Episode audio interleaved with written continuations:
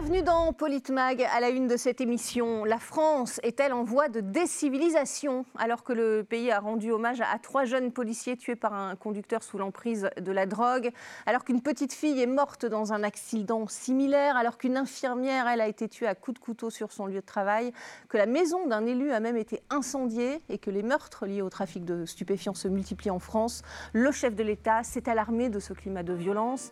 Emmanuel Macron a, a parlé de décivilisation un terme généralement défendu par la droite. Le chef de l'État qui a aussi dénoncé, je cite, des comportements qui tuent en rendant hommage à ceux qui protègent. Écoutez. Les policiers nationaux, les gendarmes, les policiers municipaux, les pompiers, les secouristes, les infirmiers, les médecins, les enseignants et tant d'autres, tous ceux qui, dans l'humilité du service, s'occupent de nos compatriotes et protègent méritent respect et considération. Parler d'eux devient nécessaire pour rendre hommage à leur destin, dire respect et affection à ceux qui servent et protègent, et dénoncer les comportements irresponsables qui tuent.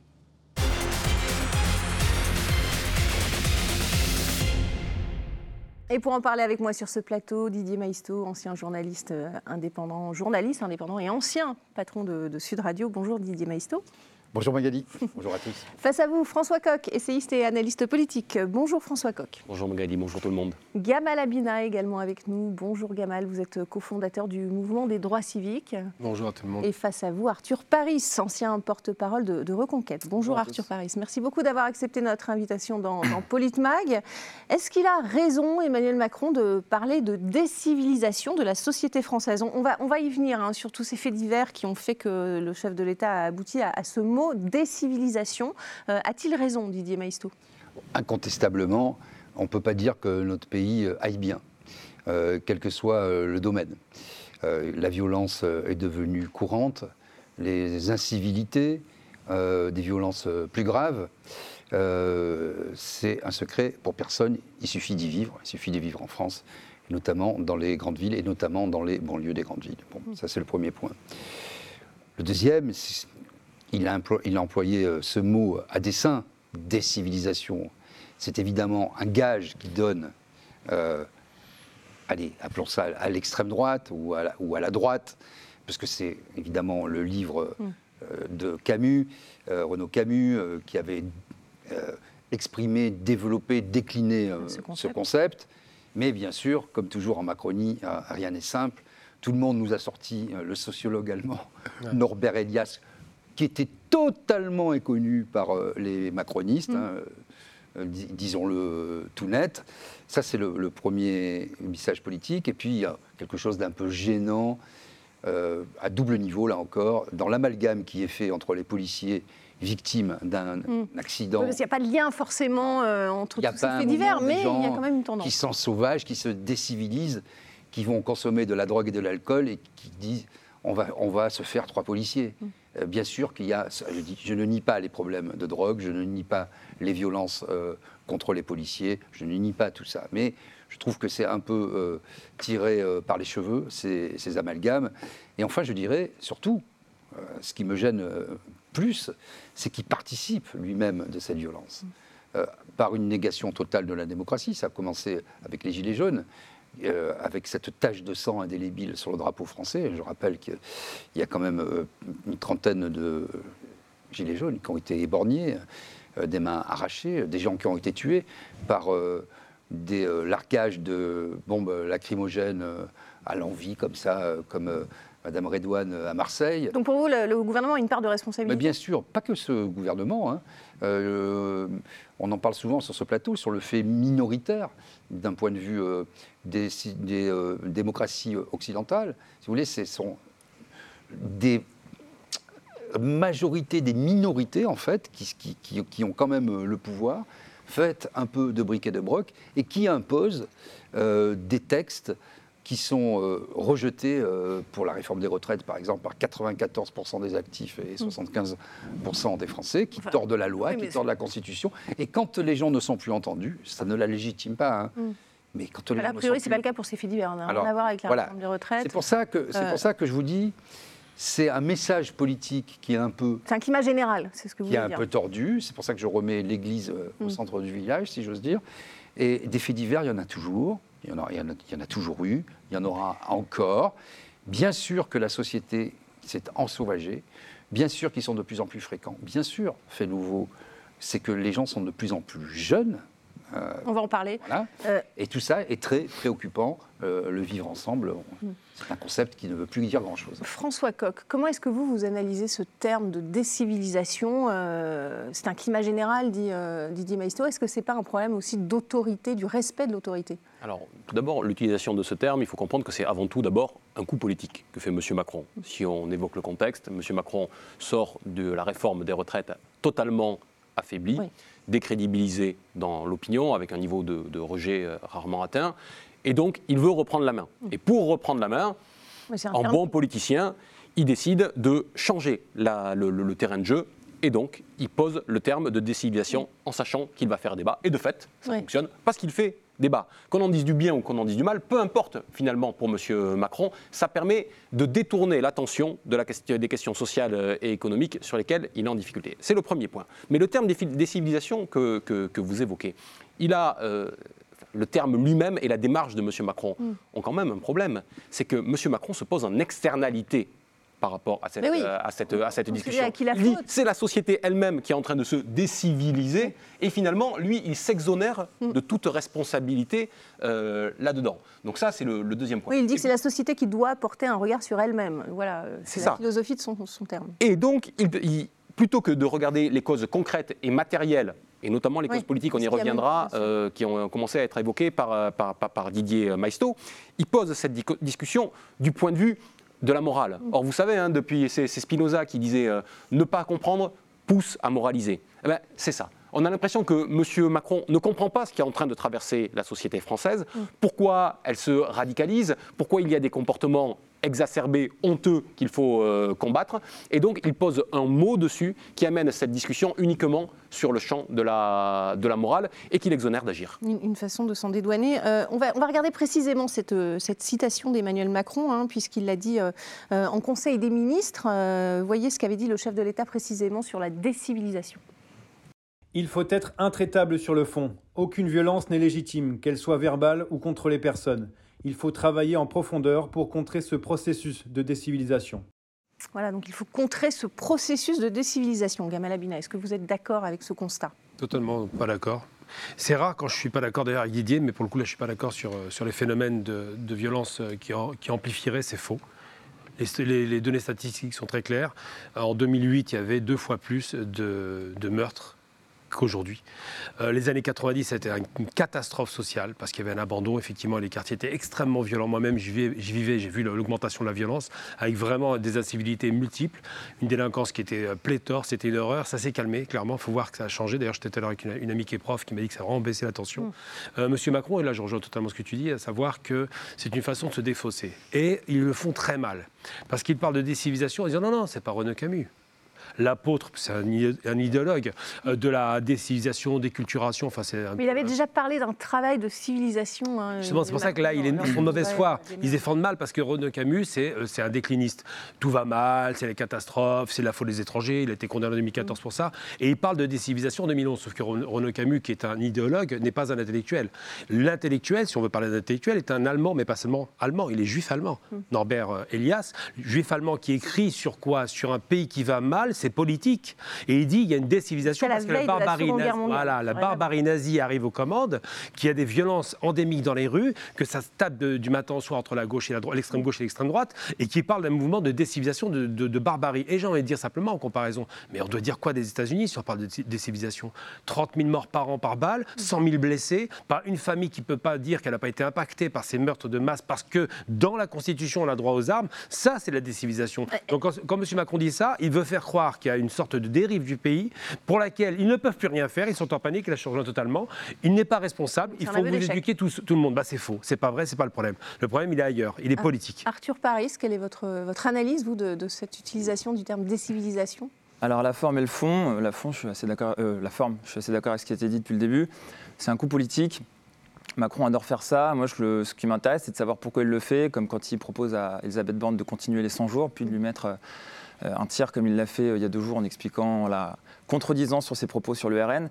Je crois qu'il y a une stratégie de la part de Macron, je ne sais pas, de, pulvériser son clan. J'ai l'impression qu'il ne peut pas être réélu.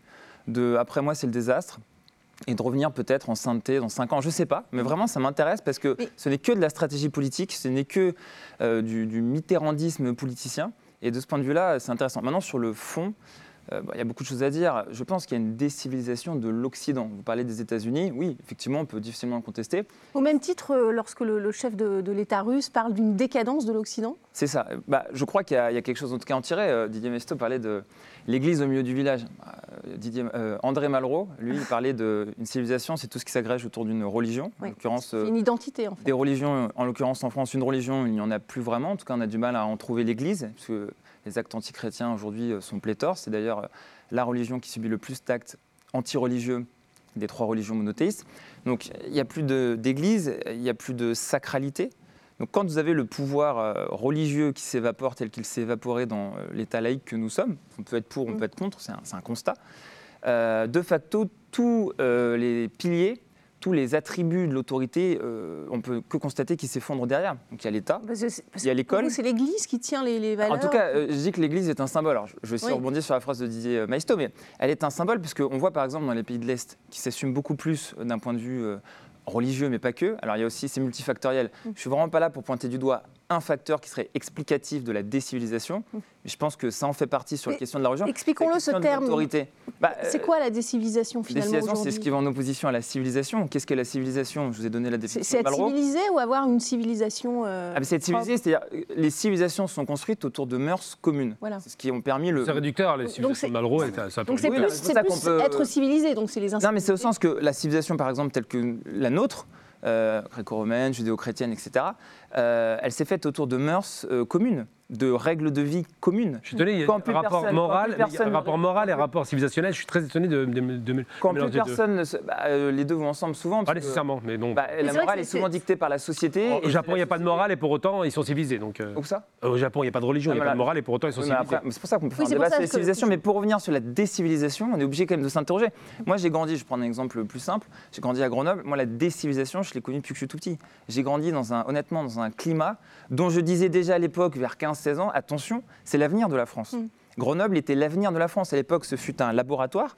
Maintenant, on le constate à Rennes, à Nantes, à Lyon, à Toulouse, à Strasbourg, et même dans les campagnes. Et Donc on doit s'interroger. Il y a des causes. Hein, il beaucoup des explications, et je pense aussi qu'on pourrait aller sur le vecteur de l'immigration, parce que moi j'en vois un lien, un lien immense. Mais j'y vois aussi un lien de l'effondrement des mœurs, d'effondrement de la vitalité, mm. de la verticalité. Quand euh, plus personne ne respecte plus personne, effectivement, c'est l'anarchie. C'est toute la question. Alors, qui doit faire respecter avec le dernier symbole et la responsabilité pour moi aussi de la gauche, qui est la police, l'État, l'armée, mm. et qui est en permanence tabassé euh, verbalement par aujourd'hui euh, le parti de gauche qui est LFI. Donc il y a une co-responsabilité généralisée et des conséquences que tous les Français subissent. François Coq. On voit que M. Macron a réussi son coup, ne serait-ce que par les premiers échanges qui ont lieu autour de cette table. le mot décivilisation, d'une certaine manière, est une coquille vide. Mm. Et chacun y vient et y met ce qu'il souhaite y mettre. Mm. Alors, par contre, partons peut-être de ce qu'est la définition. En France, celle du dictionnaire de la historique de la langue française. Elle dit que la civilisation, pas la décivilisation, la civilisation, mais à partir de là, est à la fois un processus et le résultat de ce processus. Et il faut bien entendre les deux, parce qu'on peut s'accorder sur le fait de dire que le résultat du processus de civilisation, c'est-à-dire le stade où nous en sommes aujourd'hui, est un stade insatisfaisant et qui a tendance à s'éroder, à se désagréger mais ça n'exonère pas la responsabilité qui est celle du processus. Comment agit-on sur le processus lui-même? Et c'est ça peut-être qui serait le débat le plus intéressant. Mm. Pas celle du fait de faire un constat et de dire oui euh, ou non, c'était mieux avant, c'était mieux aujourd'hui, ce sera mieux demain. Ça, le résultat en lui-même est un résultat qui se crée au fur et à mesure. Donc c'est le processus qu'il faut analyser. Et si on analyse le processus, on va l'analyser sur le terme civilisation. Civilisation qui vient d'où? Je parle sous le contrôle de, notre expert S-lettres Didier, Didier Maisno, et de, civis, qui veut dire quoi? Un membre libre de la cité, un citoyen libre. Et il est cocasse que M. Macron mette cette question à l'ordre du jour, où la question de la liberté individuelle et collective, et ce qui est le corollaire de la liberté, la capacité de décision, la souveraineté individuelle et collective, est finalement ce qui est euh, le plus discuté au cœur de son mandat et ce qu'il fait peut-être vivre avec le moins de, dignité. Est-ce que c'est la... Je parlais d'autorité aussi. Hein. Est-ce que le problème finalement n'est pas une lacune en termes d'autorité, puisque les gendarmes ne font plus peur aux, voyous, les trafics de drogue prospèrent Comment est-ce que vous voyez L'autorité, si vous voulez, c'est le poisson pourri par la tête. L'autorité, ça se constate. C'est comme un bilan, ça ne se décrète pas. Non, le respect de l'autorité. Alors justement, j'y viens. Quand vous n'avez pas le, quand vous-même vous, n'incarnez pas l'autorité, qu'est-ce que vous faites? Vous rajoutez un suffixe. Là, vous parlez de l'exécutif. D'Emmanuel Macron. Vous faites de l'autoritarisme. Mmh. Et c'est toute la question, je rebondis sur ce que disait euh, François Coq, entre le légal et le légitime, entre le constat et les moyens de l'action. Et c'est bien ça la différence. Et c'est pour ça que M. Macron, comme à son habitude, est dans le grand flou.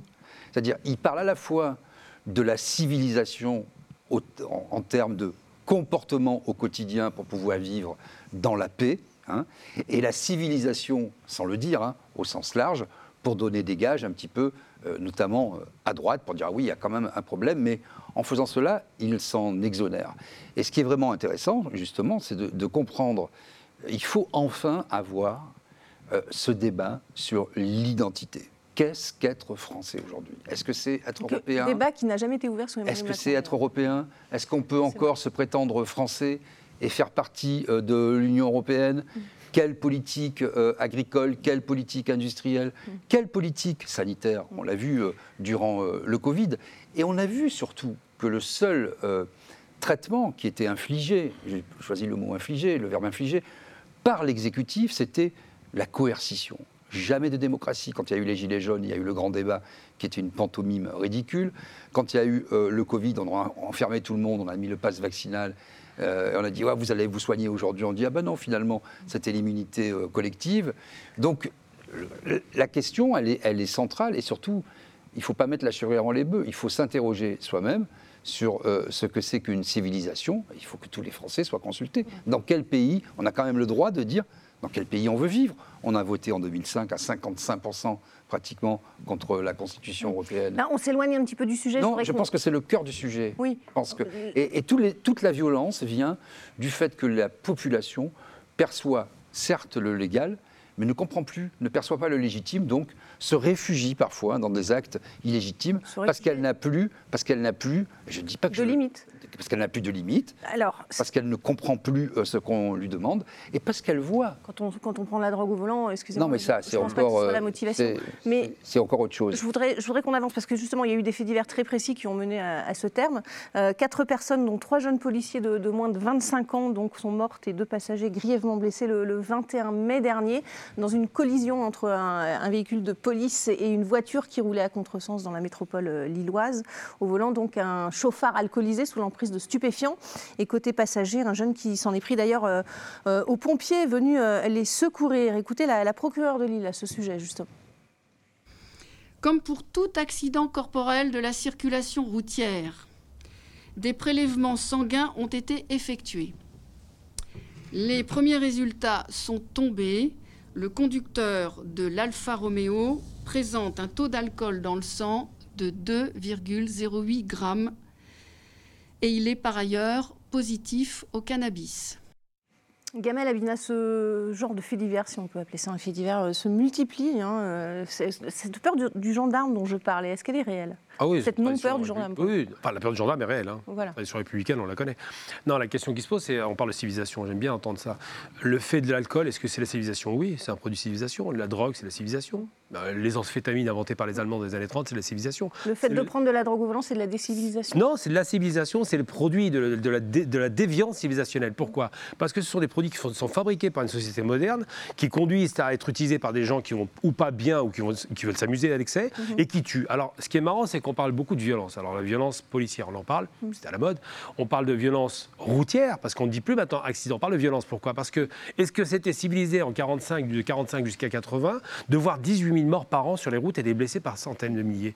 C'était de la barbarie. Et pour autant, ça faisait partie du fait civilisationnel. L'automobile, mm. c'est la civilisation. C'est-à-dire que de mélanger des concepts, de ne pas être très clair pour dire euh, des civilisations, c'est donner le sentiment que la civilisation recule ou qu'elle commence à disparaître. C'est un mensonge. Donc moi, je dis simplement, pour être très clair, hein, juste pour Parce que là, trois policiers, ils étaient très jeunes. Hein, ça a beaucoup choqué. Ça aurait été trois lambda, peut-être qu'on aurait. Mais dans tous les cas de figure, quelqu'un qui meurt, c'est mort de trop. Mais des faits divers, il y en a tout le temps. Des, des morts. Vous avez un meurtre par an, euh, quasiment en France, euh, par accident ou par je ne sais. Il y a 3000, juste pour, c'est important, 3500 morts sur la route. Pourquoi? 80% de ces morts meurent parce que les tics qui sont en face sont soit alcoolisés, soit drogués. Et ça, c'est une conséquence de de- d'une dérive de l'autorité de l'État. On devrait être très dur. Pourquoi? Parce qu'on est trop laxiste sur, Ah oui, sur, la, sur bah, le tribunal de police, un maximum de Ouais. 50 prisons, c'est l'horreur. Alors, je Arthur Paris, une réaction euh, sur, sur euh, euh, ce triste accident qui a amené à la mort de trois jeunes policiers. Ça a ému au point d'en faire des- un, un hommage national. Bah, c'est émouvant, euh, c'est un constat d'échec. Euh, ce terme décivilisation, il est malin parce que, enfin, il est insupportablement malin. Moi, je le trouve détestable, comme je trouve toute la- l'arrogance politique de Macron détestable depuis 5 ans. Parce qu'en fait, c'est pour ne pas dire ensauvagement. Donc, on a bien compris de toute façon, effectivement, le fait Il politique. empiète un peu sur le terrain de- du Rassemblement national. Oui, bien sûr, il est vaste. C'est pour ça que je vous dis que ce qui peut être intéressant d'un point de vue de- de- d'analyse politique et de stratégie politique, c'est de comprendre euh, quelle est la, la volonté d'Emmanuel Macron. Comment vous pouvez proposer un calendrier de 100 jours à Elisabeth Borne et passer votre temps à la torpiller? C'est quoi le but? C'est- Mais le problème, c'est que ça se fait au détriment de la France. Et ça me rappelle vraiment la politique de, de François Qui était une politique euh, personnelle pour son cas personnel et qui a été une politique de destruction du pays pendant, euh, pendant 14 ans et dont on paye encore la conséquence. Donc, c'est pour ne pas dire le mot d'ensauvagement. Je pense quand même que, sans revenir sur le, débat littéraire, ou en tout cas sur le débat de la définition du mot en tant que tel, euh, force est de constater qu'on perçoit tous des incivilités. C'est vrai que vous allumez votre télé, vous voyez un homme massacré à la machette en sortant du métro de Rennes, vous ne pouvez qu'être terrifié puisque vous ne pouvez que vous sentir concerné. Donc euh, je crois que c'est cette réalité-là, en tout cas, dont on voudrait tous parler. Ça a été le cas des policiers. On le voit sur le cas donc, des faits de terrorisme, des faits de, de Ouais. combat à la machette qu'on voit toujours. Et c'est pour ça que ce que je vous dis, moi j'ai perçu cette évolution depuis Grenoble, qui était une petite ville de province. C'est un, c'était c'est des- un- un processus qui est bien en marche. ah mais c'était une guérilla à Grenoble il y a 20 ans, c'était déjà cas. Moi j'ai grandi là-dedans, d'ailleurs mon, mon- ma, ma volonté politique s'est affirmée à cette époque-là. Quand j'avais 15, 16, 17, 18 ans, j'ai constaté une ville qui était euh, en plein chaos. Et moi, je ne pouvais pas sortir sans me sentir en danger. Et je me souviens le dire à l'époque à des amis ou en débattant avec des gens, je dis attention, ça va arriver à tout le monde. Nous ne sommes pas une exception, puisque ça partait, selon moi, et c'est le constat que j'en ai fait, initialement d'un fait d'immigration qui est- s'est propagé par capillarité à toute la France. Et on le voit dans les campagnes. Il y a eu un sujet sur le fait Ah là, dans qu'allons-nous faire des migrants Il n'y a pas un immigré hein, quand même. Mais c'est Comment ça, j'ai envie de dire que. Voilà, bon, non, Non, mais parce que- On palmade avec la drogue dans le nez, c'est pas l'immigré non plus, mais bon. Oui. Bah, faudrait savoir euh, euh, Après, ça peut les rajouter à phénomènes. la Qui sont les dealers de drogue aujourd'hui Oh non, c'est pas l'argument. Oh là là. ah bah, Moi, je vous le dis, moi, j'ai aucun problème à énoncer cet argument. C'est un argument faiblard, parce Ah, que mais les, grands, je- les grands dealers de drogue. La réalité, les- malheureusement, n'est pas de la faiblarde. drogue ne sont pas immigrés. le La réalité n'est pas faiblarde, donc d'où vient la drogue.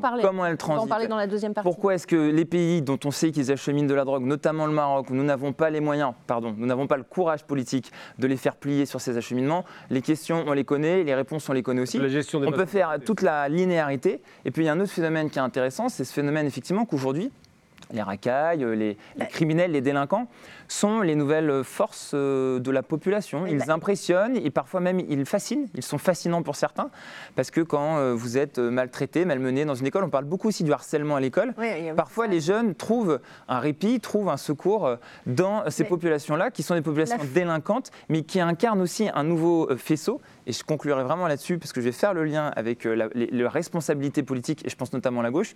J'ai vu une vidéo qui m'a beaucoup troublé, euh, d'Antoine Léaumont, le député LFI, dont on voit sur Twitter, on voit qu'il est avec une bande de jeunes dont visiblement la police est en train d'intervenir pour en tout cas soit les interpeller, soit discuter, et qui crie euh, on envoie monsieur le député, on envoie monsieur le député, on est protégé. Là, il y a un symbole qui est horrible, mais qui est horrible. On voit bien qu'aujourd'hui, les, les délinquants de ce qu'a l'air d'être la vidéo, qui subissent une intervention de police, ce qui a l'air, bien sûr, je dis, Oui. la vidéo, elle est. Elle un est petit peu du. euh, mais je vous Puis- parle, c'est Parce qu'il nous reste peu de temps avant je la- vous parle de l'effet dévastateur de cette vidéo. On voit bien qu'aujourd'hui, l'autorité est tellement abattue que tout le monde peut on voit peut-être que les Alors, jeunes ont peur et qu'ils ont réaction député. Didier, c'est là, tout. Ils n'ont pas l'air d'avoir peur. Je crois que la question est plus grave en fait, et que Oui.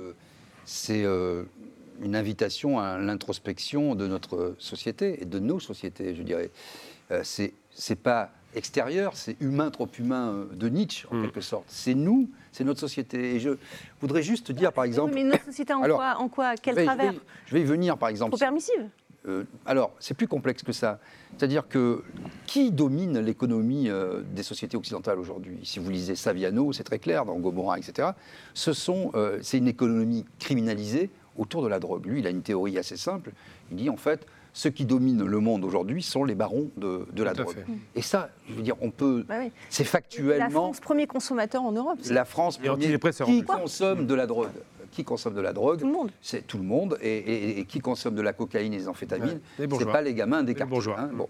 Donc je veux quand même aussi rétablir ça. Donc en fait, ce- il y a cette première violence-là d'une économie euh, criminalisée qui, est, qui a tous les codes qui, qui fait par, par cœur du blanchiment, etc., qui a euh, un peu euh, qui s'est introduit dans tous les rouages de la société, mais c'est aussi une violence politique qui s'exerce quand vous avez un chef de l'État qui passe son temps à, dé- à dénier la démocratie. euh, euh, on l'a vu encore euh, aujourd'hui en France avec le vote euh, sur euh, euh, la retraite du groupe euh, Lyot, mais qui vous envoie euh, sans arrêt euh, la police, alors qu'elle devrait euh, vraiment faire son boulot ailleurs et qu'elle demande que ça d'ailleurs. Euh, quand vous avez euh, toutes ces questions qui, devaient, qui devraient se régler politiquement et que vous, avez, vous voyez un état dépravé, quand vous avez 21 ministres qui sont en délicatesse avec euh, pour vous, la haute l'autorité n'est la pas là où elle devrait être. mais jamais. Hum. Et c'est va- ça le problème. Et ça, les, et ça, les citoyens Le ressentent, le perçoivent. Je ne dis pas que ça légitime la violence, mais ça l'explique Hum. en grande partie. Voilà. On, va finir sur ces mots pour cette euh, première partie. Restez avec nous, bien sûr, on continue de, de parler de ce climat de violence en France, à tel point que le président français a parlé de décivilisation du pays. On se retrouve dans quelques petites minutes.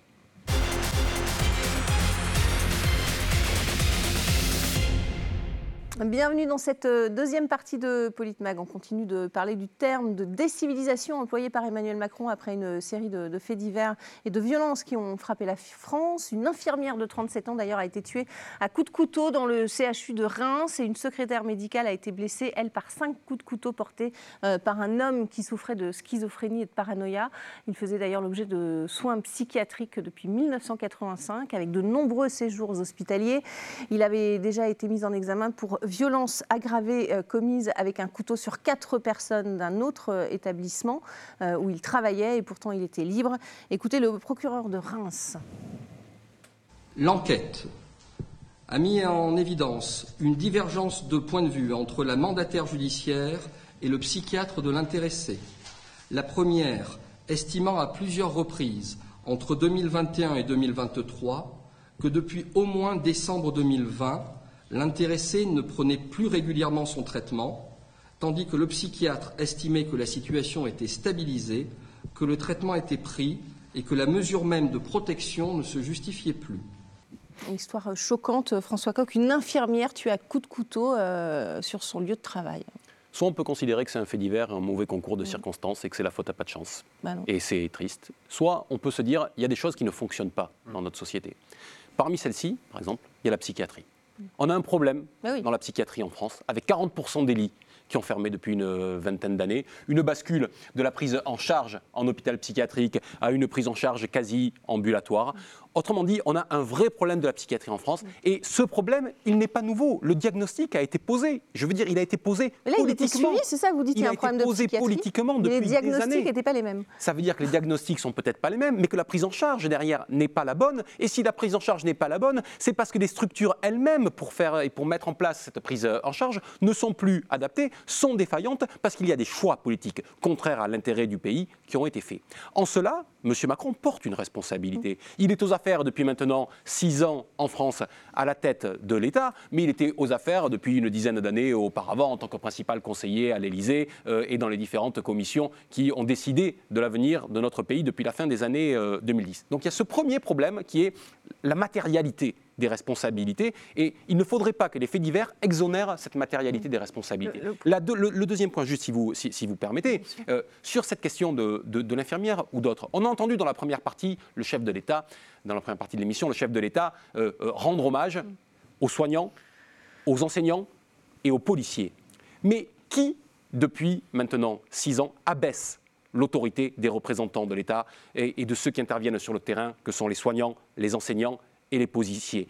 Qui a frappé si durement les soignants pendant la crise euh, Covid et qui a défait l'hôpital public depuis des années? Qui fait en sorte que les enseignants français soient parmi les plus mal payés euh, d'Europe et sans reconnaissance à l'intérieur du pays? Qui a mis les policiers en confrontation avec le peuple pendant des mois et des mois, pendant les Gilets jaunes et le reste? Autrement dit, on a créé les conditions pour que dans l'imaginaire collectif, on rentre dans des situations de conflictualité. Alors bien sûr, vous me direz, c'est peut-être pas ça la réflexion de quelqu'un qui qui est suivi en hôpital euh, psychiatrique. Mais dans les autres situations que l'on a, que l'on a connues, il y a aussi tout ce contexte-là qui pèse énormément. Et il y a deux choses. Il y a le problème de, évidemment de la récidive, hein, puisque cet homme avait déjà euh, attaqué à coups de couteau des, des- des personnes.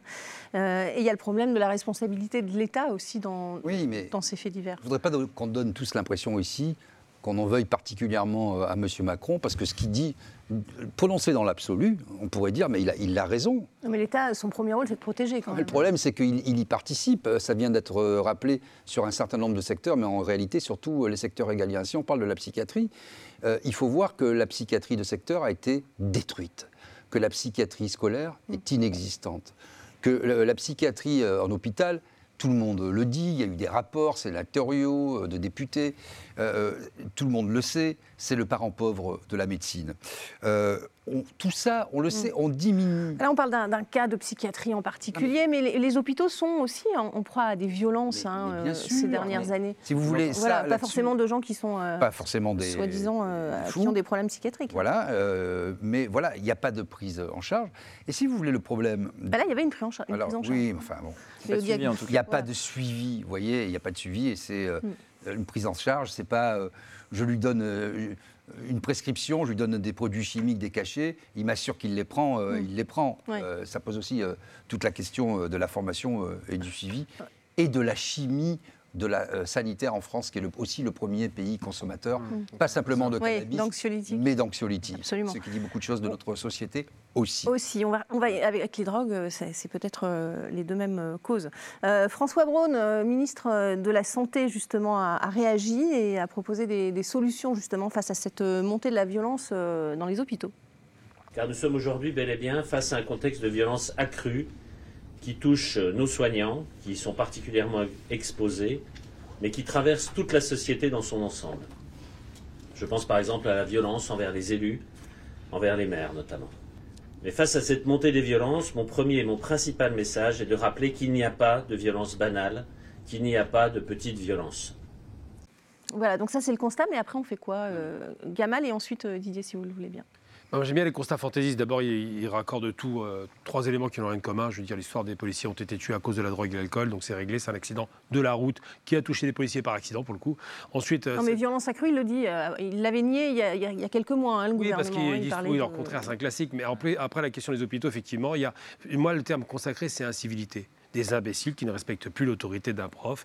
euh, Enfin, d'un imbécile policier. à coup de couteau ou imbécile. Non, non, je parle pas de coup de couteau. Je parle vraiment d'imbécile à l'hôpital qui va dire à un médecin euh, Je vous écoute pas. Quoi. En gros, ça, c'est vraiment le crétin de base. Après, le coup de Oui, couteau. il y, a- il y a des raisons à ça. Je veux dire qu'aujourd'hui, quand les urgences sont totalement engorgées, Oui, bien sûr. quand C'est les ça. gens font la queue pendant ça. 10 heures, Oui, 15 c'est pour heures, ça que je vais- je- on, on prête le flanc à des On situations. donne- oui, on donne un contexte général, Ça, c'est ça, que l'hôpital et le parent pauvre, évidemment, ça, c'est de pire en pire, qu'on réduit les budgets, qu'il faut venir quasiment avec, ses- avec, ses, avec ses couvertures pour, aller, pour, pour dormir. Mais ce qui se passe, c'est que quand un fou furieux, parce que c'est ça dont on parle, un type dangereux, qui a déjà eu des, actes de violence extrêmes, n'a pas été suivi parce qu'il n'y a plus les moyens de le suivre, eh bien c'est l'État le responsable. C'est pas un phénomène qu'on ne comprend pas. Quand à côté de ça, euh, on parle d'une de, de l'histoire de, de l'élu qui a été, euh, dont, le, dont La maison a été brûlée, incendiée, ouais. je rappelle, ça faisait longtemps qu'il a annoncé qu'il allait être agressé. Là, c'est une violence d'État, mais c'est une violence politique, parce qu'il a pris une position politique et que l'extrême droite voulait sa peau. Donc on est sur des choses qui n'ont rien de commun et on va en faire un, un cas général pour faire croire que la société ne va pas, parce que d'un côté un fou furieux, de l'autre côté un accident de la Ah route. Oui, mais l'accumulation fait que ça fait quand même beaucoup d'a- beaucoup d'affaires, non Vous savez, juste, Oui. juste important, important, très important. Là, au moment où on parle, il y a 10 personnes qui sont mortes dans la route, euh, sur la route. 10 familles qui sont endeuillées. Un drame monumental. Ça arrive tous les jours, il y a 3500 morts par an. Bizarrement, ces faits divers, on n'en parle pas. Alors que là, le fait divers des policiers, c'est malheureux, qui sont morts, on veut le caractériser par une violence sociale ou une violence, une dégradation de, de la civilisation. C'est un mensonge, tout simplement. Didier? Non, mais moi, je suis sidéré quand même par ce- cet exécutif qui, depuis six ans, Il n'y a pas de des- violence banale, il n'y a pas de petite violence. Non, mais c'est ça, vous on est dans le verbe. Non, mais attendez. Ouais. Euh, ça fait- ce constat, on le connaît depuis 30 ans. C'est vrai. Oui. Il- C'est comme si chaque fois. Tout le il monde est d'accord avec Non, ça, d'ailleurs. Il s'exonère voilà. du truc. Vous avez le ministre de la Santé qui commente la situation à l'hôpital, euh, la première ministre qui commente toutes euh, sortes de, tout le temps, de c'est situations, Emmanuel Macron qui commente la justice, la police. Ouais. Mais est-ce que vous avez entendu le début du commencement d'une solution pratique, concrète 25 millions d'euros consacrés on au va faire plan Ah, de mais ça veut rien- sécurisation mais ça veut des rien dire, C'est déjà voté, 25 Oui. millions. Qu'est-ce qu'on fait Moi, je peux vous dire euh, 300 milliards aussi. Ça ne veut rien dire, tout cela. Mm. Est-ce que vous avez une mesure concrète pour protéger euh, les personnels à l'hôpital? Une mise en Est-ce que, vous, relation. est-ce que vous, oui ou non, monsieur Macron, Bah, monsieur oui, Braun, il y a eu des choses de fait dans vous voulez relancer Oh, Non, un démantèlement, c'est- C'est marginal. un Mais- démantèlement total. On en est à fermer des maternités parce qu'il n'y a pas de personnel. C'est ça. Moi, je vis euh, euh, en Normandie. J'ai un copain d'ailleurs qui pourrait vous en parler. c'est un- c'est un autre problème. On Euh, ferme les Arthur c'est Paris. le même problème. Oui. Moi, ce que, moi, ce le que même. j'aimerais, c'est agrandir la focale, parce qu'effectivement, euh, on voit bien qu'on peut mettre des coûts de 50 millions, 100 millions, à la fin, on n'y arrive pas, parce qu'on est, ça, c'est c'est Le hamster qui court dans, dans- dans sa- dans la roue. C'est-à-dire qu'on on est toujours en retard. C'est-à-dire que le gouvernement, et ça fait 30 ans, c'est- il y a un fait divers qui pour moi devient un fait de société, presque, on, on pourra en parler, qui ensuite, boum, il y a une loi qui tombe. Oui. Euh, c'est ce qu'a fait d'ailleurs Darmanin en disant maintenant euh, zéro tolérance, zéro gramme d'alcool au Mm. volant, etc. etc. Oui, le délit d'homicide routier. Est-ce que, moi je crois qu'on a le syndrome de la- de l'ancienne euh, grande Bêtise. on a le syndrome de l'ancienne grande puissance. C'est-à-dire que bah, il y a 150 ans, 200 ans, c'était l'empire napoléonien, et puis euh, il y avait le général de Gaulle il y a 50 ans, on avait euh, la bombe nucléaire, on était les, les grands gagnants de la Seconde Guerre mondiale, etc. J'ai Ouais, un propos, j'ai un propos, j'ai un propos. Attendez, attendez, laissez-moi Allez, développer. allez au- allez au bout de Je votre pense- raisonnement. Je vais au bout de mon raisonnement. Je pense qu'on a un problème en France, c'est qu'on n'arrive pas à accepter cette réalité que je refuse d'accepter aussi, qui est qu'on est un pays en déclin. On est un pays en décadence. On était quand même la quatrième puissance mondiale en 95 sous Chirac. On est la septième. On sera la dixième en 2024. On n'en parle jamais. Vous regarderez souvent, les gens disent la cinquième puissance mondiale. On est la septième aujourd'hui et on est parti pour être dixième. Et en termes de PIB par habitant, on est la 25e puissance mondiale. Est-ce qu'on doit aussi accepter cette réalité? Cette réalité qui est que nous n'avons plus les moyens de nos ambitions. Nous n'avons plus les moyens d'avoir de grands hôpitaux. Nous n'avons plus les moyens d'avoir une grande armée. Nous n'avons plus les moyens d'assurer la sécurité des Français. Donc, Nous n'avons plus les moyens de, de promouvoir de grandes écoles. Nous n'avons plus les moyens de soigner les gens correctement. Il y a combien de fois on a discuté sur un nonagénaire, un octogénaire qui était mort d'attente dans les couloirs d'un service d'urgence d'un grand hôpital. Est-ce que Et c'est a un manque de moyens ou est-ce que c'est un manque de volonté non, C'est un manque de volonté. Voilà. non, Vous savez, je, veux juste, non, alors moi, je veux juste clôturer là-dessus. On a 3 000 milliards de dettes. Et je ne suis pas un grand économiste, je ne suis pas acharné de l'économie, mais moi-même, quand j'ai moins 10 000, ce qui ne m'arrive jamais sur mon compte en banque parce qu'on m'empê- on m'empêche que ça m'arrive, ben en fait, on me saisit et puis je ne peux plus rien faire. La France est à moins 3 000 milliards. Donc à la Les fin. États-Unis viennent de remonter leur plafond de 4 000 Oui. milliards pour le passer à 35 000 milliards. Oui, mais, mais il y a des gens qui payent. Eh ben, vous savez qui payent Je vous dis que ça s'appelle l'inflation. C'est pour ça que vous payez votre non, aujourd'hui non, 5 non, euros, non, il payer non, 3 euros. Mais au-delà du débat économique, je veux de juste, je veux juste pas clôturer là-dessus et je lance ce sujet. On pourrait faire un débat économique, je ne crois pas que ce soit le thème. Je crois qu'à un moment, en tant que Français, on va devoir sortir de notre, euh, de notre chaise, de notre, euh, je sais pas, de, de notre podium, de, de- de- de ce mythe dans lequel nous ne sommes plus. Et ça m'arrache le cœur. Et je me bats tous les jours pour maintenir la France au- à la place que je crois être la sienne. Mais aujourd'hui, économiquement, nous ne pesons plus. Euh, diplomatiquement, nous n'impressionnons plus, donc nous ne pouvons plus, nous n'avons plus les moyens de nos ambitions, nous n'avons plus les moyens de nos politiques. Se quand bien même vous, mettriez demain 200 milliards pour l'hôpital, Ouais. vous avez toujours des fous furieux parce que vous avez l'immigration, parce que vous avez des quartiers, je parce que vous avez la police, parce que vous avez un ensemble de facteurs auxquels on ne s'attaque pas depuis 30 ans. pas Et on ne s'est réglé en France que à coup de chèques. Le jour où on s'a- on s'attaquera aux problématiques à coup de référendum, à coup de loi, et je clôture là-dessus. Emmanuel alors- Macron a dit qu'il était prêt à tous les référendums, Ouais. sauf celui qui- euh, sur l'immigration. C'est dommage, 80% des Français sont favorables. Donc, encore une fois, on est à rebours. Alors soyez court parce que euh, je pense que Très vous avez beaucoup de choses Soyons- à dire. Il faut toujours être concret. Je dis aussi c'est un problème de volonté politique. Ça a été proposé il y a quelques années. Des éthylotests pour empêcher le démarrage des voitures. Vous avez aussi la même chose pour le cannabis. c'est- bien sûr. ça coûte 2 euros. Hum. Mais moi, je suis, je suis motard. Je- donc, je- évidemment, je ne bois pas d'alcool quand je prends ma moto. Et du coup, je ne bois pas d'alcool quand Oui, je c'est une prends ma question de, responsabi- voiture. de responsabilité. Et si mais les gens ne sont pas capables d'éducation, voilà. mais si les gens ne sont pas capables, ça coûte 2 euros ce Eh, procédé. mais permettez-moi, vous, Vous- vous, qui êtes un vous grand mettez ça, libéral, vous- vous, êtes libéral plutôt, je crois, est-ce que ça vous gêne pas d'un point de Alors vue d'infantilisation de l'individu On est obligé. nécessaire, c'est nécessaire. Non, mais je pose la question. c'est pas en amont qu'il faut agir. Je pose la question du Je coup, ça ne s'arrête jamais. Après, il faudra forcer les je gens à regarder la route. Après, il faudra les forcer à c'est dormir avant de prendre la c'est voiture. Je nécessaire. pose- Je pose la question. Pardon, Gamal Abina. Je voudrais juste répondre là-dessus très rapidement. Je suis contre ce genre, vous le savez, euh, de, de- de coercition, etc. C'est pour ça. Mais je pense qu'il y a un, un passage probatoire, transitoire, qui fait qu'il faut prendre le taureau par les cornes. Bah, bien sûr. Il y a eu la, tous les la ceinture, gamins- c'est vrai que maintenant, aujourd'hui, tout le monde la met. Tous les gamins Euh, fument, bon. tous les gamins Mais oui, ils font des, des afforts, des bifters, ils, a- ils arrivent. euh, non, mais c'est. c'est- Attends, ils Gamal ont a 4 dit grammes d'alcool chose, dans le sang, une chose arrêter, quoi. très importante. Alors déjà, bon, le discours décliniste, j'ai entendu déclin, donc euh, il y, a, il y a un recul, ce qui est normal. Pourquoi pas? Parce que la France est faible. C'est parce qu'elle est, tr- elle est très endettée. C'est pas, c'est pas, c'est pas le vecteur de, de l'affaiblissement. La problématique, c'est que d'autres pays sont forts maintenant, sont montés. Si la France recule, c'est parce que les autres montent. Ça, c'est la première chose. Deuxième chose, alors, déclin, euh, décadence, c'est quand même grave de mélanger les deux mots. C'est pas du tout la même chose. Hein. Je vais dire simplement, la France, c'est 2900 milliards de PIB.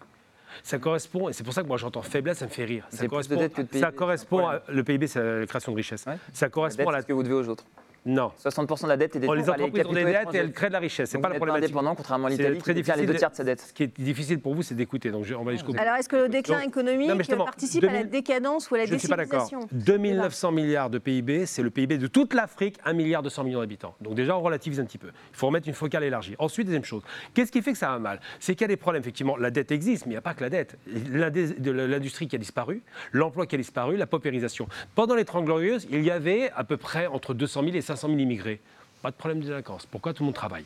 Quand on travaille, on n'a pas le temps de foutre la pagaille. Quand on ne travaille plus, eh bien, on est oisif et on fout la pagaille. Et ceux qui tiennent les murs, nous on a un mot en arabe, on appelle ça hittiste. Ceux qui tiennent les murs pour qu'ils ne tombent pas. C'est les galériens, et j'ai connu ça, j'étais jeune moi aussi, parce qu'on n'a rien à faire de la journée. On n'a Ouais. pas d'emploi, pas de travail, pas d'activité. Donc ça crée des tensions sociales qui, dégradent. Non, c'est pas un mythe. Bah, j'ai vécu, donc on va dire ça un Ah, mais mythe vous- Votre cas J'ai personnel, vécu. malheureusement, ne fait pas Euh, généraliser. Mon, François mon- mon cas, mon cas est général euh, de toute ma génération. Ce que je veux dire, c'est que quand on bosse, on ne fait pas de bêtises. Quand on bosse pas, on fait des bêtises. C'est très souvent qu'aujourd'hui, Il y mécanisé. a 300 000 postes à pourvoir dans les métiers de la restauration et de Alors. l'hôtellerie. Donc les postes, ils sont compétences, pourvoir. il faut des compétences. Non, il faut, Il François, compétences. faut avoir envie de travailler. Il faut va- compétences. Il faut des compétences. Il y a deux aspects parce qu'on mélange Ouais. différentes questions. La première, c'est qu'il y a les comportements individuels et on a une difficulté qui est qu'individuellement, les gens s'affranchissent de plus en plus de la règle et s'affranchissent pas la simplement question de, de la règle.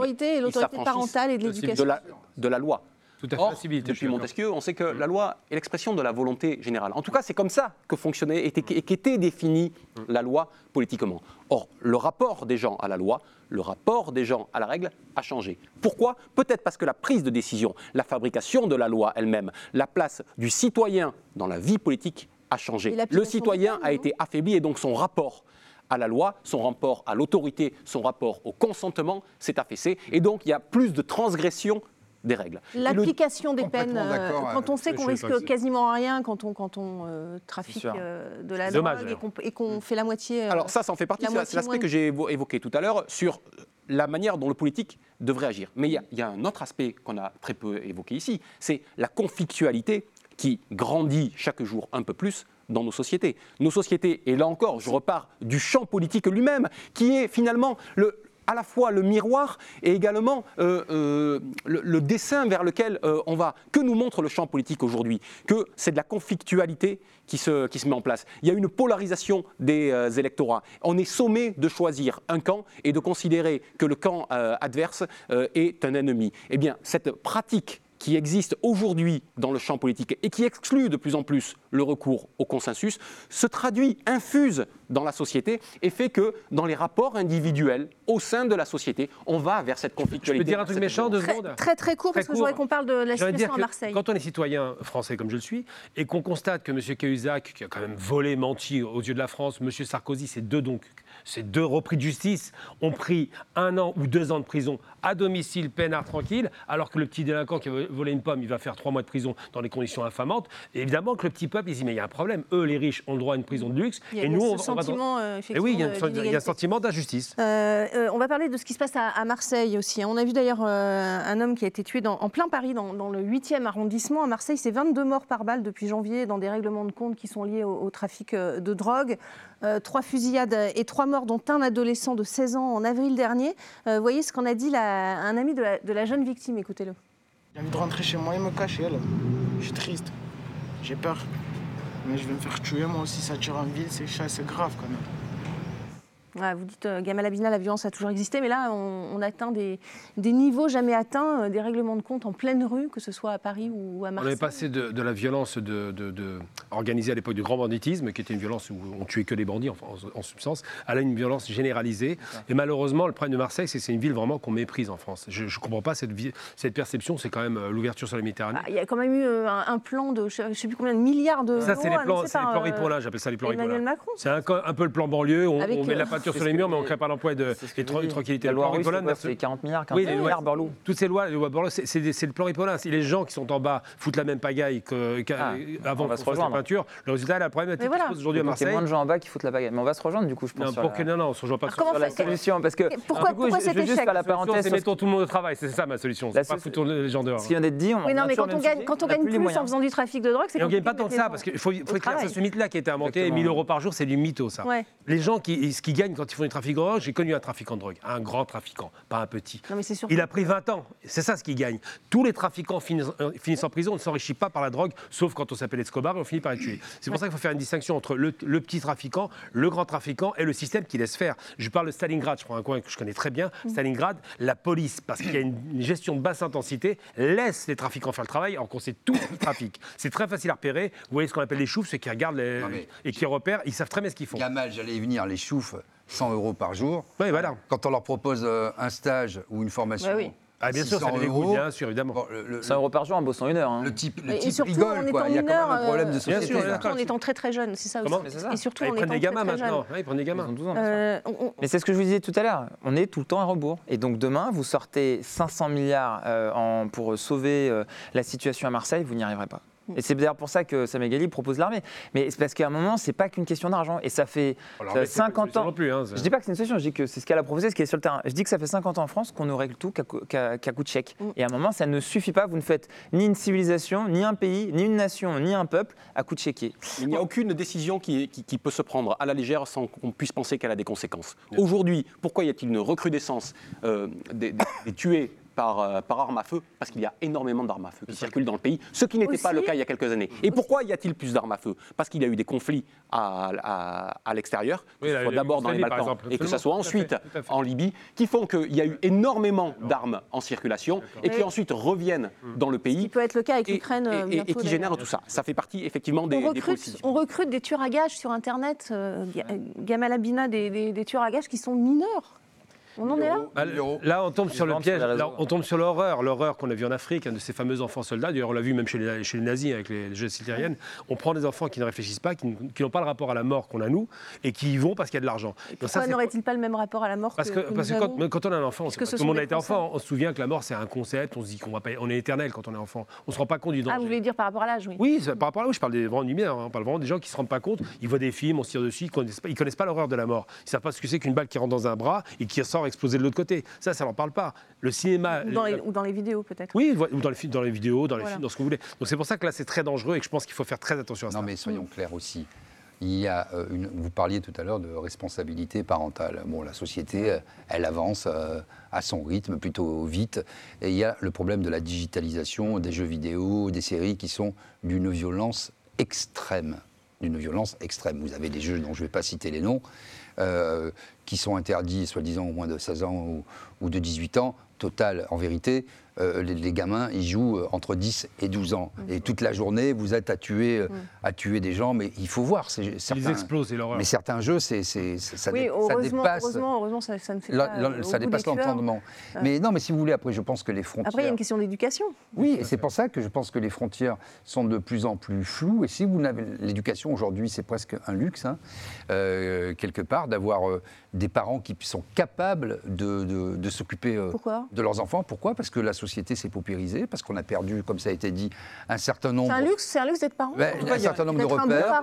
Il y a un, problème, il y a un problème de modèle, vous voyez Euh, Pardon, mais. sûr. les- sur, sur- en tête des plateformes de, de- de- de- de streaming euh, ou de, de- de vidéos à la demande, il y a un film qui s'appelle Scarface qui est en tête Ah, des visionnages Depuis- des années et des années. Tony Montana. Bon film, hein, au, au Oh, très bon film. Mais On l'a les Mal- jeunes, les s'abreuvent de ça. Ça, ça c'est une représentation. C'est toujours l'éternel débat sur La- les non, films qui la- influencent la- les jeunes, mais la- pardon, on a la- tous. C'est un film qui a 50 ans, Non, donc il y a 50 ans, il moins visiblement. Il y a un deuxième modèle qui est la quête de la réussite par l'argent. Et là, pour le coup, celui qui a cotisé là-dessus, c'est notamment le chef de l'État, quand il a dit que euh, l'objectif dans la vie était de devenir euh, millionnaire. Eh bien, quand on a ces deux représentations-là, voilà. celle de la violence d'un côté et celle de l'objectif à atteindre, qui est un objectif facile. purement mercantile, Attendez. les jeunes aujourd'hui, la solution de facilité, c'est de s'identifier vers cela. qui sont envoyés, y compris, maintenant elle est privatisée, mais la française des jeux, l'argent facile, Ouais, l'argent facile. la Mais ça, ça a toujours existé, la Non, mais française des ça, a jeux aussi. toujours, Ça- ça a toujours existé, sauf que le problème est devenu addictif et euh, Il est très tel- énervé, hein. Mais non, mais c'est tellement bien fait. Ce sont tellement des modèles dominants. C'est tellement sympa d'avoir euh, une, fille qui lave des Mercedes. Ça, les influenceuses, il y a plein de trucs etc. comme ça, bien Les influenceurs qui ont, qui, qui- qui sont un, un- un problème colossal. Et que fait voilà le gouvernement? Bah là, il n'a pas la main là-dessus, c'est c'est- si, la On va parler de la, du- de la- de la Il a reconnu, Culture, là. Bruno Le Maire, en tant que ministre de l'économie, le secteur des influenceurs comme un secteur qui était, de toute façon, au- aujourd'hui, la reconnu officiellement, etc., qui a ses règles, et qui était, euh, d'une certaine manière, labellisé par l'État. Total, c'est un rappeur qui fait le travail. Quel est le contre-modèle Booba qui fait le travail aujourd'hui. qui est mis en place Non, je le dis parce qu'il y a- il y a des pays, euh, et aujourd'hui, on a l'impression qu'il y a une confrontation sur la scène internationale. Il y a des pays qui sont en train d'ériger un modèle dont on pense ce qu'on veut, qui est un modèle euh, con- conservateur, constitué sur la famille, sur un certain nombre Oui, de la valeurs. Russie, Oui, la et c'est toujours, Il y a des- c'est toujours critiqué, alors Oui, que mais en tout cas, ça pourrait être le fondement d'un début de sans, sans discuter, sans discuter sur le fond, il propose un modèle. Quel est le modèle aujourd'hui en France ou dans les pays occidentaux d'une manière générale? Quel est le modèle alternatif Voilà. à ce modèle finalement qui est le modèle du laisser-aller et du laisser-faire, qui est d'un côté la violence, de l'autre côté la quête de l'argent? Alors, pardon, on n'a plus le temps malheureusement. Ah, On va, on va finir sur ces mots de, de François Coq. On va quand même parler du Festival de Cannes et, et de la Ah. ministre de la Culture, puisqu'on parle de, de culture. C'est tout de suite, Polite Maglec, tu.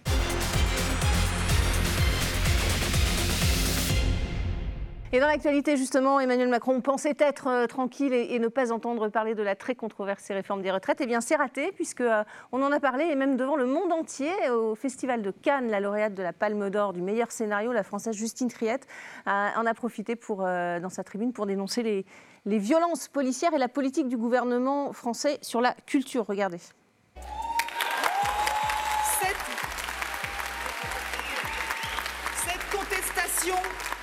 Été niée et réprimée de façon choquante.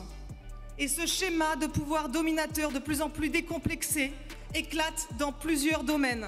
Voilà, ça vous a choqué qu'elle prenne la parole? Alors, la ministre a, a réagi. hein. je vais vous montrer sa, sa réponse peut-être avant que vous n'interveniez. Allez-y, je vous en Euh, prie. Didier, elle s'est dite estomaquée. Regardez, elle l'a fait savoir par un tweet. Heureuse de voir la Palme d'Or décernée à Justine Triet, la dixième pour la France.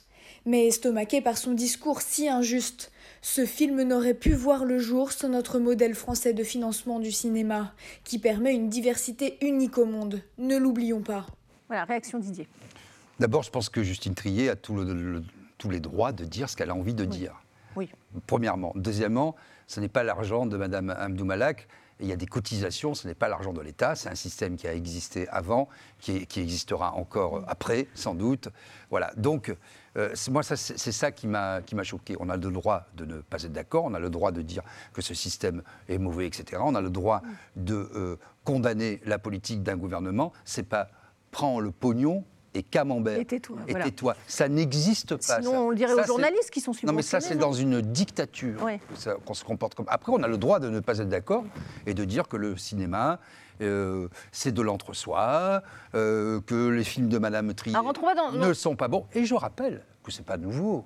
Que Jean-Luc Godard, euh, euh, en 68, Mm. euh, avait déjà critiqué ses pairs en disant Mais on est là, à pas- vous êtes, aux journalistes d'ailleurs, tiens, vous êtes là en train de me parler Oui. gros plans Ou Marlon Brando aux États-Unis avec les Indiens. gros, gros plan et travelling, l'a fait aussi, hein, sur la guerre en Irak. font la révolution. Mais qu'est-ce que c'est que ce truc? Alors- Si le cinéma ne s'inspire pas du réel, Ça sert à rien, bien sûr. mais attends, ils ils ont bien Donc, le elle, droit de elle avait, elle avait le droit de s'exprimer, mais la ministre de la Culture aurait mieux fait de ne pas. euh, Moi, juste pour rebondir, je pense que ce qui est plus permis aujourd'hui par rapport à l'époque de Godard, c'est que c'est les Français qui supportent plus ces discours de bien-pensance et de moraline. Euh, tout monde sait des- que le milieu du cinéma, tout le monde sait que le milieu du cinéma est un repère honnêtement de gauchistes qui sont dans leur tour d'argent et dans leur tour d'ivoire et qui tirent à balles euh, à vue. Et c'est vrai que c'est assez insupportable, moi je parle euh, de mon point de vue, d'entendre une femme qui a touché euh, 2 500 000 euros d'aide de l'État et qui ensuite vient un peu cracher dans la soupe. Ça ne veut pas dire qu'elle doit être achetée, Didier Mesto, vous avez raison. Je ne dis pas qu'elle elle doit se taire. Je dis qu'en revanche, son discours devient insupportable et que les gens ne le supportent plus. Et on l'a vu récemment avec euh, Marion Cotillard qui vous fait un grand discours sur l'écologie qui repart sur son yacht ou avec Harrison Ford Oui, sur ce tous festival. Non, non, Harrison Ford qui vous fait un grand débat sur l'écologie. On est en train de mourir, la planète meurt. Il est reparti une demi-heure plus tard. Pardon, on rentre pas son dans un jet, c'est- en sachant que les gens aujourd'hui n'ont même pas les moyens de, mettre de l'essence dans leur voiture. C'est ça que les gens ne supportent 20 plus et c'est ça que je trouve devenu insupportable. 10, allez-y. Et Elle- François aussi. un- Elle a 30 rebondi deux fois, euh, la ministre de la Culture, sur la question du Covid. Or, les gens n'ont rien demandé durant le Covid. Ils n'ont pas demandé euh, à être enfermés. Tout le monde voulait travailler. S'il y a encore en France ou dans le monde des gens qui croient sincèrement qu'en suivant une ligne peinte par terre, une flèche, on allait se protéger du Mm. virus.